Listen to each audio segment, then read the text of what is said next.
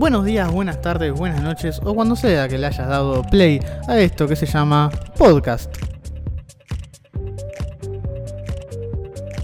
Mi nombre es Cecilia Richiteri. Y yo soy Bruno Storino.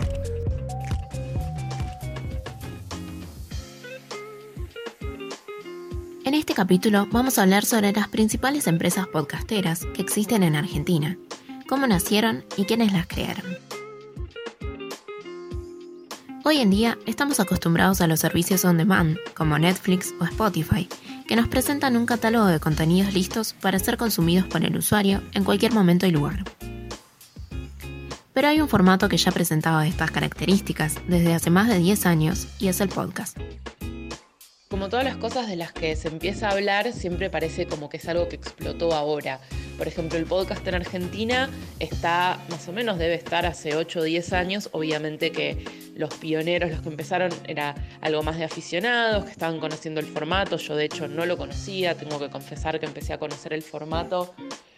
Bueno, me enteré que había un podcast de Ricky Gervais, que yo era fan de él, esto habrá sido en 2012, 2013, la verdad es que no le presté mucha atención, tenía un iPod y en ese momento no era tan fácil escuchar podcast, entonces me lo bajaba ahí pero no entendía. Bueno, no le presté mucha atención. Acabamos de escuchar a Andy Cookier, cofundadora de Drop the Mic. Drop the Mic es una comunidad de hosts y productores de podcasts en Argentina, pero eso lo dejamos para más adelante. El podcast consiste en un archivo de audio que cualquier persona puede descargar y consumir en todo reproductor de audio cuando desee. En el país ya están comenzando a tener mayor importancia y alcance gracias a las redes podcasteras. En 2014 o 2015 yo empecé a trabajar en una revista y bueno, salió un poco el furor, en ese momento se había no, sé si decir se había puesto de moda, pues tampoco era de moda, pero sí había empezado. Luciano Banchero con Diego del Agostino Composta, que, que fue, digamos, para lo que era el podcast en ese momento una movida bastante mainstream, porque tenían algunos eh, podcasts con, con, personas conocidas, de por lo menos el ambiente de la radio, creo que estaba Clemente Cancela, Nico Artusi con algún podcast, bueno, Luciano Banchero, que es un hombre de radio, entre, entre otras cosas. Y después en ese momento también estaba Sebastián De Caro, que se había metido con el tema y había hecho algunos podcasts temáticos, creo que de cine y series. Y Gabriel Grosval con Club Gabou de comedia. Bueno, recuerdo eso, recuerdo haber hecho esa, esa nota hablando de cuatro o cinco podcasts y cómo era la tendencia y que era radio a la carta, radio on demand, bueno, todavía estaba esa cosa de radio podcast, bueno, para identificar era difícil explicar el formato, así que recuerdo 2014-2015 como yo hacer una nota sobre el tema y ver que también en otros medios se hacían notas sobre el tema. Posta está comandada por el periodista y conductor de Radio Metro, Luciano Banchero. Le preguntamos por qué decidió fundar Posta qué decidimos hacer posta? Y cuando digo decidimos me refiero a mí y a mi socio Diego del Agostino.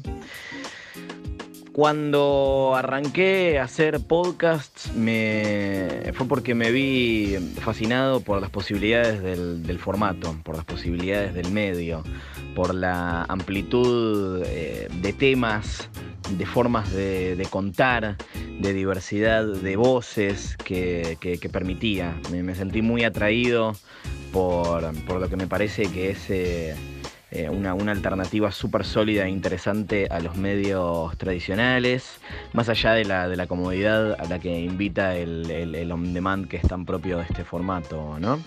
Entonces, arrancamos por, arranqué por ahí por 2014 eh, a, hacer podcast. Empecé haciendo cuatro podcasts eh, con distintas eh, personas, con distintas personas cercanas y colegas.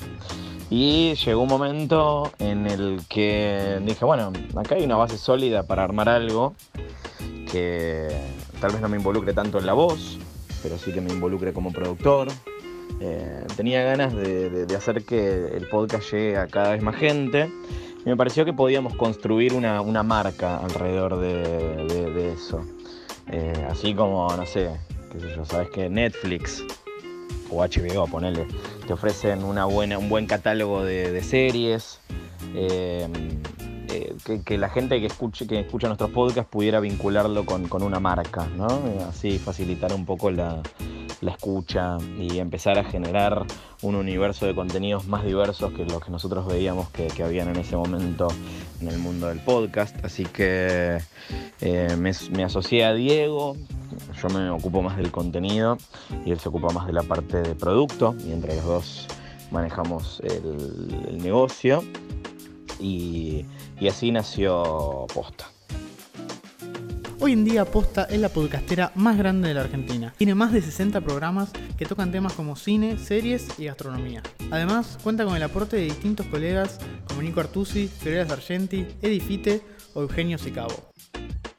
Posta también se destaca por ser uno de los pocos podcasts de Argentina que lograron tener marcas importantes como anunciantes.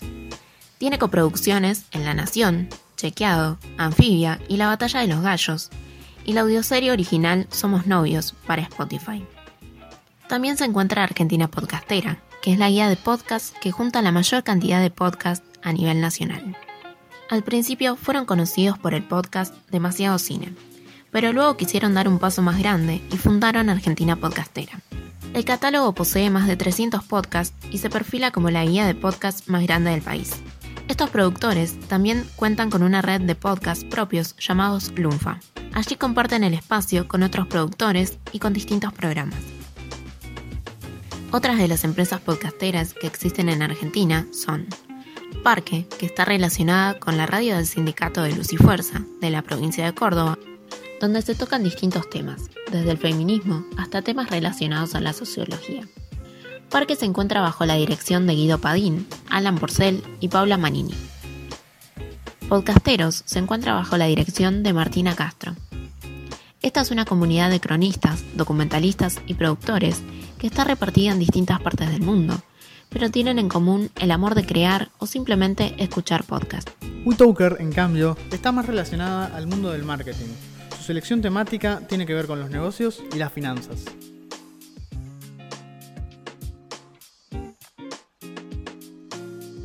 Drop the Mic nació como una iniciativa en conjunto con Alejandra Torres y Federico Rusconi. Em, yo soy amiga de Ale hace un par de años. La conocí cuando las dos eh, trabajábamos en Posta, la red de podcast, cada una haciendo distintas tareas. Nos hicimos amigas. Y cuando yo quise hacer mi propio podcast, Datocracia, bueno, hablé con Ale, que también tenía ganas de de empezar a armar algo, entonces le pedí que me ayude en la producción del podcast y bueno, ahí nos hicimos amigas y ese mismo año, un par de meses después, Fede, que tiene su podcast Café con Java, me invitó a participar. Andy Cookier, Fede Rusconi y Ale Torres se dieron cuenta de que había mucha gente interesada en hacer podcast y faltaba una red que los uniera. En noviembre del 2018 y pegamos muy buena onda y teníamos muchas ganas de charlar sobre podcast porque estábamos todos muy, muy entusiasmados con el tema de, bueno, de que ahora un montón de gente está haciendo podcast y está buenísimo.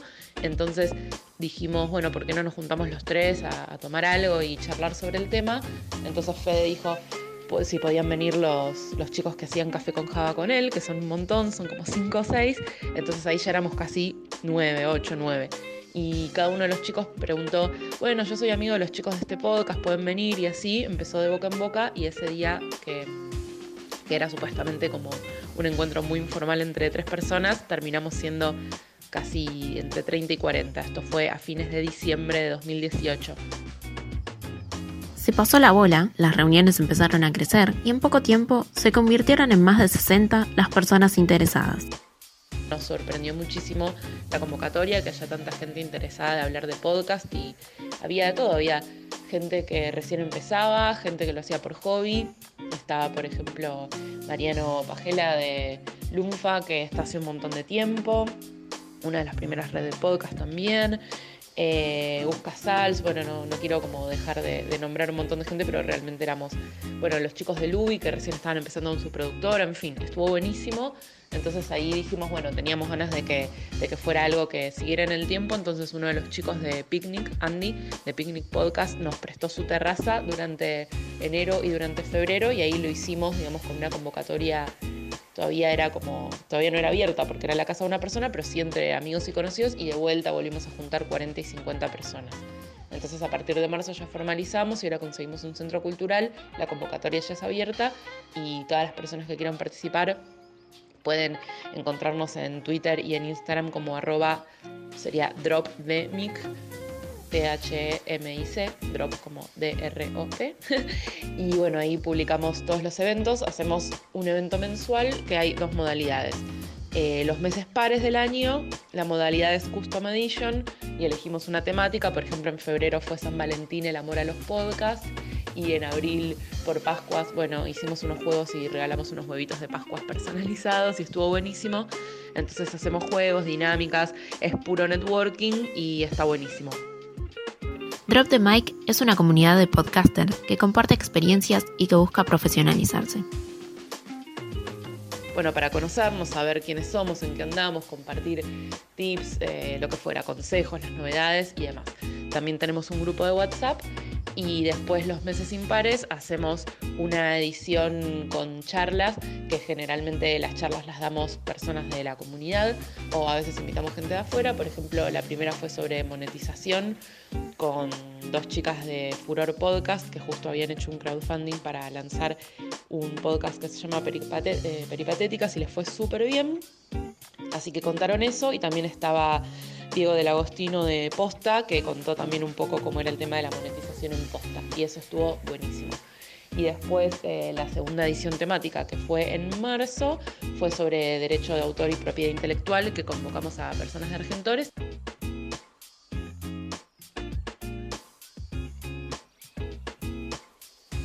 Pienso que es cuestión de tiempo para que los podcasts empiecen a profesionalizar, pero igual también hay que hay que determinar qué significa profesionalizarse.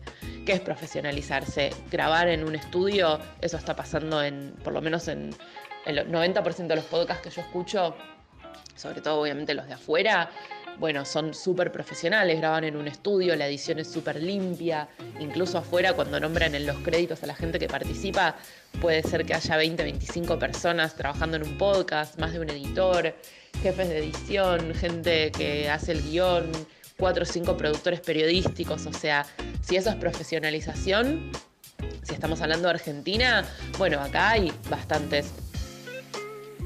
Al empezar a hacerse masivo, también empieza una búsqueda de profesionalización en cuanto a calidad de audio, contenido y la conformación de equipos de trabajo redes grandes como Posta, Lunfa, Parque y demás, bueno, tienen equipos de, producción, gente que edita, eh, los conceptos están muy cerrados, digo, no es como que sale cualquier podcast de cualquier cosa, digamos, todo tiene una estética, una estética visual muy, muy identitaria. Em, digo, como que vos reconoces perfectamente un producto de, dónde es y hay muchos, muchos podcasts que, a mí me gustan también que, que, tienen su propia estética y demás. Si eso es profesionalizar, pienso que esto ya está sucediendo. Si hablamos de profesionalizarse en términos de ganar plata haciéndolo, bueno, también hay bastantes podcasts que tienen sponsors, digamos, no son la mayoría, no somos todos en esa situación, pero creo que estamos todos camino a eso. Es un camino continuo, constante, en el que eh, estamos trabajando desde hace relativamente poco.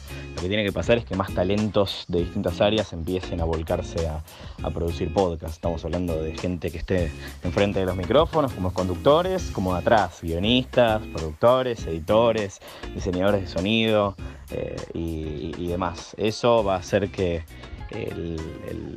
los contenidos de audio en Argentina sean cada vez más eh, profesionales, digamos. Como dice Luciano Banchero, la profesionalización es un camino constante y las empresas y redes de podcast son las que están dispuestas a transitarlo.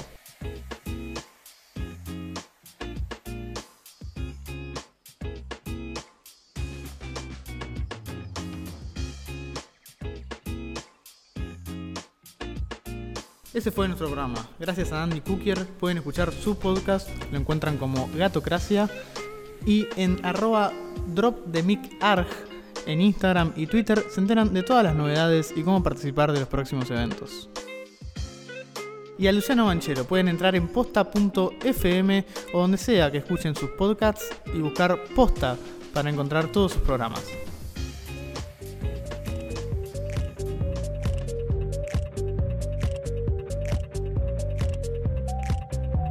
Este capítulo estuvo hecho por Cecilia Richitelli y por mí, Bruno Estorino.